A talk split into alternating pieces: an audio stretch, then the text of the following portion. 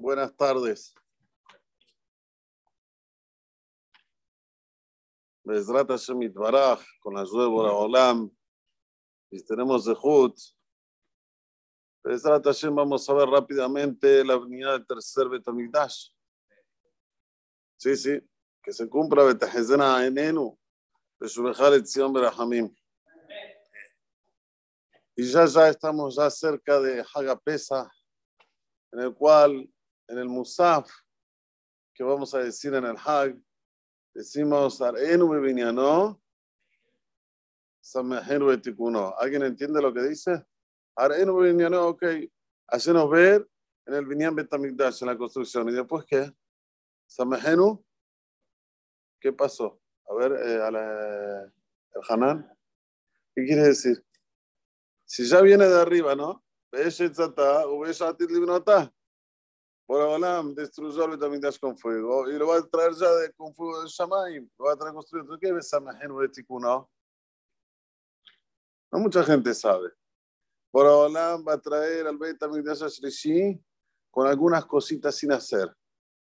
Entonces vamos a tener alegría con arreglar estos arreglos que hace falta hacerlos, ultimar los detalles, que tengas zehut de poder estar en ultimar los detalles del tercer Betamikdash.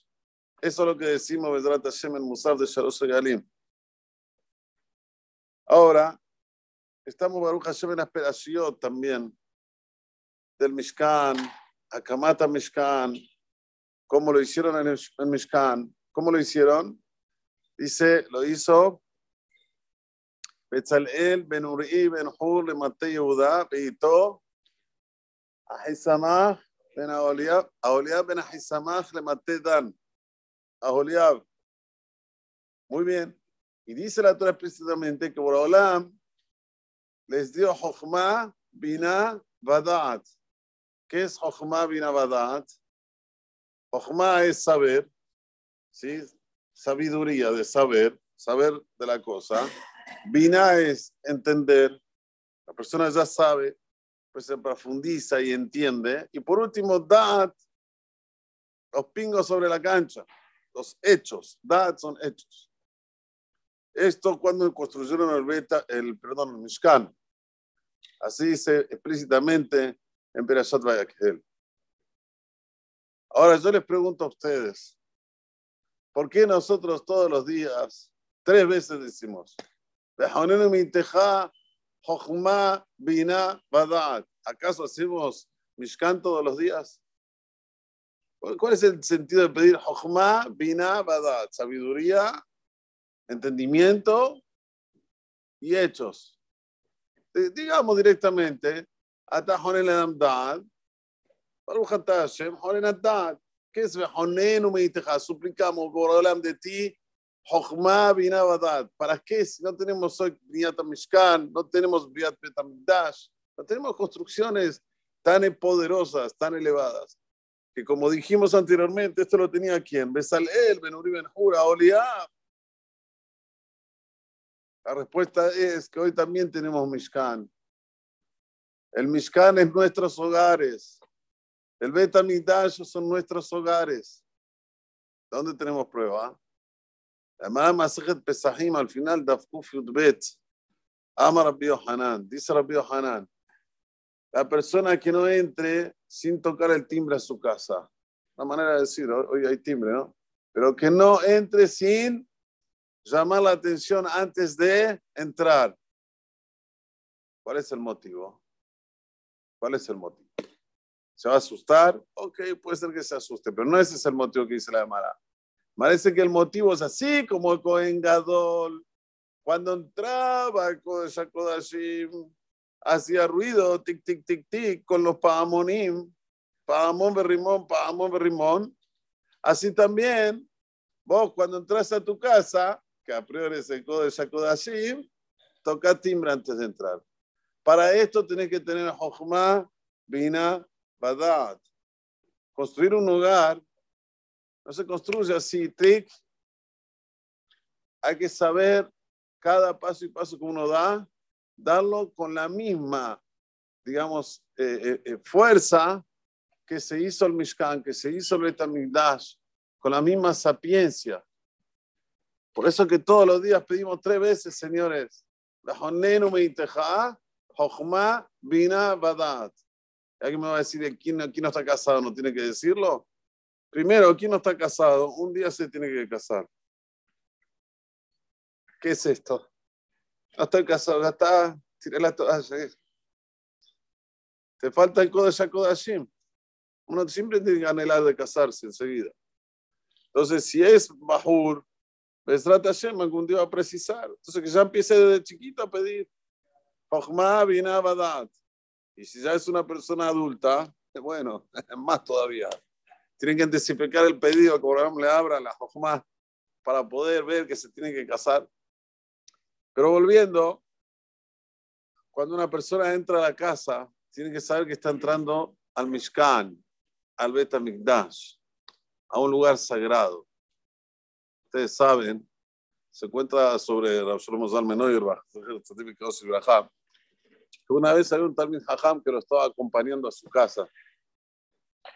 Y antes de entrar a su casa, mientras hablaban Belimut antes de su casa, se mira al espejo, a ver, la corbata, está bien en el medio, la jalifá, se arregla así, la barba, y viene el le dice, Rab, eso se hace cuando se sale de la casa, no cuando se entra a la casa. Dice, no, estás equivocado.